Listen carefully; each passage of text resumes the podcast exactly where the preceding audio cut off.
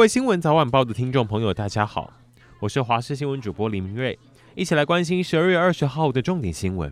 您支持的政党不分区立委选举政党号次是几号？今天蓝绿白三大党分别派出党内名列第一的不分区立委韩国瑜、黄珊珊、林月琴去抽签。按照号码顺序，民进党抽到六号，说选对的人做对的事；国民党韩国瑜代表抽到九号，马上说依旧最大的阳数是九，中华民国长长久久。而黄珊珊是帮民众党抽到十二号，直接说柯文哲选总统是一号，民众党是抽到十二。二号要支持者一一二凯道他们抽到的选前之夜路权总统府前造势场合见。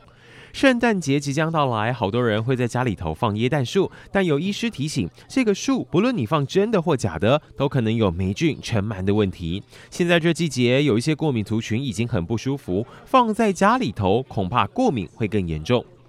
台湾护国神山台积电昨天抛出震撼弹，接棒张忠谋的现任董事长刘德英，明年股东会后就要退休。现在呼声最高，可能大位由台积电总裁魏哲家接任。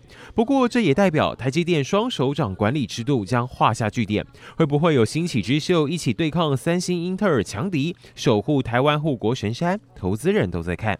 今年入冬以来最强冷空气来袭，首波寒流将为全台湾带来低温。今天晚上北部地低温就会掉到十四度上下，中南部低温剩十六度。特别注意，在礼拜四、礼拜五将是这一波寒流影响我们最明显的时间。北台湾、双北甚至可能出现七到八度低温，连中部都剩十一度，南部十三到十四度，东半部也可能只剩八到十度。这样的天气形态会维持一个礼拜。虽然说礼拜六、礼拜日天气相比明后天会稍微回温一些，但整天都还是凉冷的。紧接着周日、周一又还有一波冷空气接力报道。至于天气冷、下雪机会，高山北部两千海拔公尺以上比较有可能。宜兰太平山、桃园拉拉山，明晚开始到周五一早都有机会。